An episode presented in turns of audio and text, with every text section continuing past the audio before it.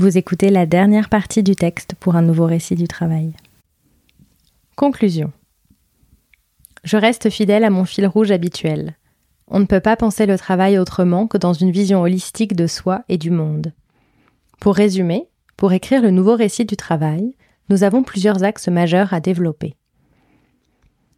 Il nous faut repenser les origines du mot travail pour apporter une symbolique sémantique nouvelle et ouvrir un champ plus large de conception du travail. Pour écrire un récit plus cohérent avec nos enjeux contemporains, nous devons sortir des fictions qui nous aliènent, nous reconcentrer sur nos liens et ce qui fait notre humanité, tout en améliorant concrètement les conditions de travail dans les espaces où cela est indispensable. Nous pouvons moduler la place du travail dans la construction de nos identités et son intégration dans nos vies, nous apaiser avec l'accélération du progrès et du temps, notamment avec la résonance, et en trouvant un espace de liberté précisément plus libérateur et épanouissant que pétrifiant. Nous pouvons envisager les initiatives qui ont pour but d'améliorer le travail sous le prisme du bon sens, sans animosité, pour permettre à chacun de s'épanouir, d'être reconnu, de trouver une forme d'épanouissement dans son activité, et nous engager, tous, à construire collectivement, avec amour, un monde dans lequel l'environnement implique des responsabilités et des modèles d'existence nouveaux. J'ai toujours aimé la notion linguistique de fonction performative du langage. En prononçant simplement des phrases, nous avons un impact sur la réalité. Par exemple, la déclaration d'un verdict au tribunal enverra une personne en prison ou lui rendra sa liberté. Une union de mariage déclarée considérera symboliquement un couple marié. Je pourrais citer des milliers d'exemples. Nos mots changent la réalité.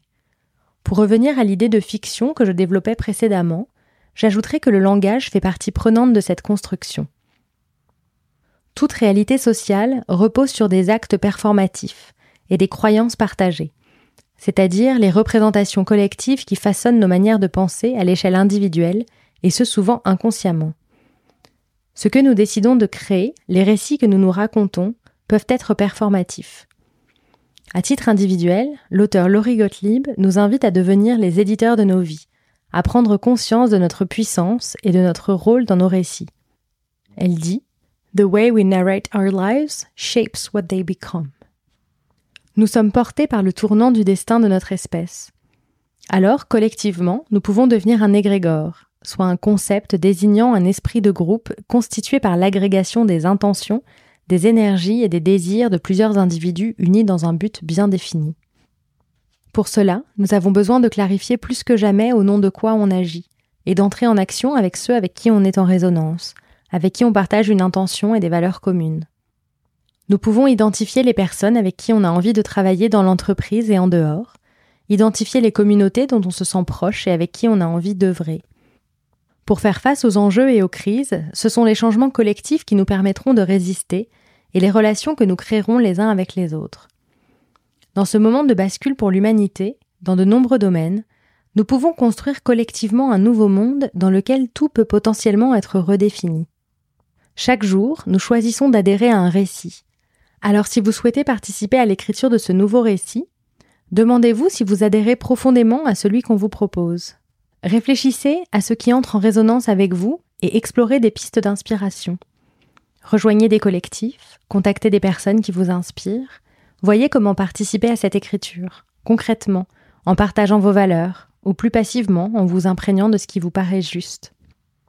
Le récit va s'écrire en filigrane, à la contrée des actions conscientes et concrètes et des inconscients par ruissellement, grâce aux créateurs de contenu, à ce qui est partagé, aux communautés.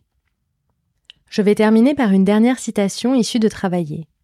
Au début du néolithique, comme dans les communautés de chasseurs-cueilleurs, le sentiment de communauté, d'appartenance et d'identité de la plupart des individus était façonné par le partage d'un même environnement, d'une langue et de croyances communes, de liens de parenté. Il était garanti par le fait que les gens faisaient tous le même type de travail, et souvent ensemble.